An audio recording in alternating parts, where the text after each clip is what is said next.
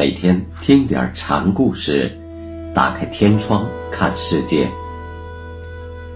禅宗登陆一节，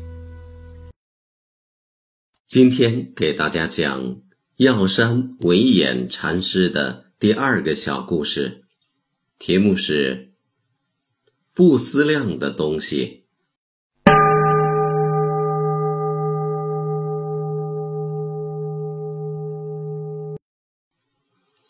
有一天，药山在石头上坐着，石头走过来问：“你在这里干什么？”“什么也不为。”药山答。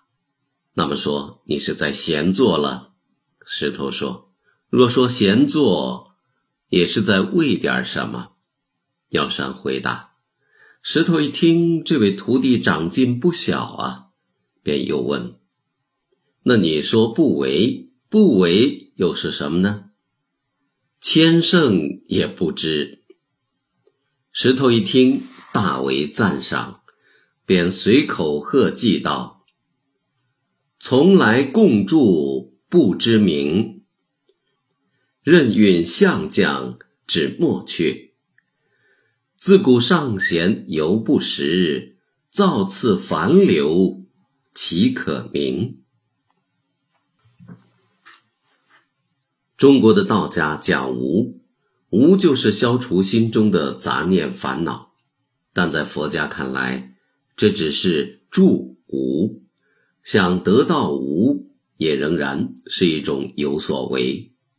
佛家的空观讲非有非无，既不舍有，也不取无，任运而行，就是彻底的空。药山说的千圣也不识的境界，就是这种非有非无的中观境界。石头说他任运相将，夸赞的就是这种谁也不能认识的境界。后边两句是说药山的修正已经非同一般了。药山后来开山授徒后。也有位僧人和他说过同样的话题。那天药山也在坐着，和尚过来说：“兀兀的坐在那儿思量什么？”药山答：“思量个不思量的东西。不思量的东西怎么能思量呢？”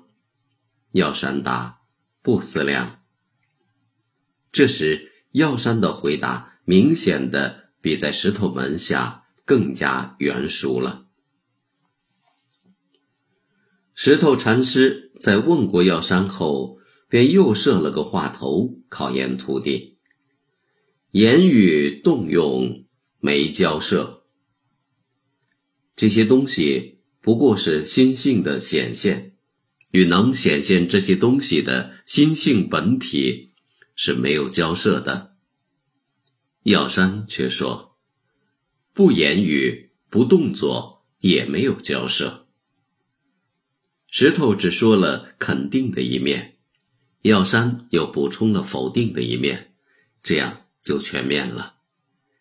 石头说：“我这里是针扎不进。”药山说：“我这里石头上栽花。”师徒俩是在用比喻的语言。象征自己所证到的金刚般坚实不坏的空空实相。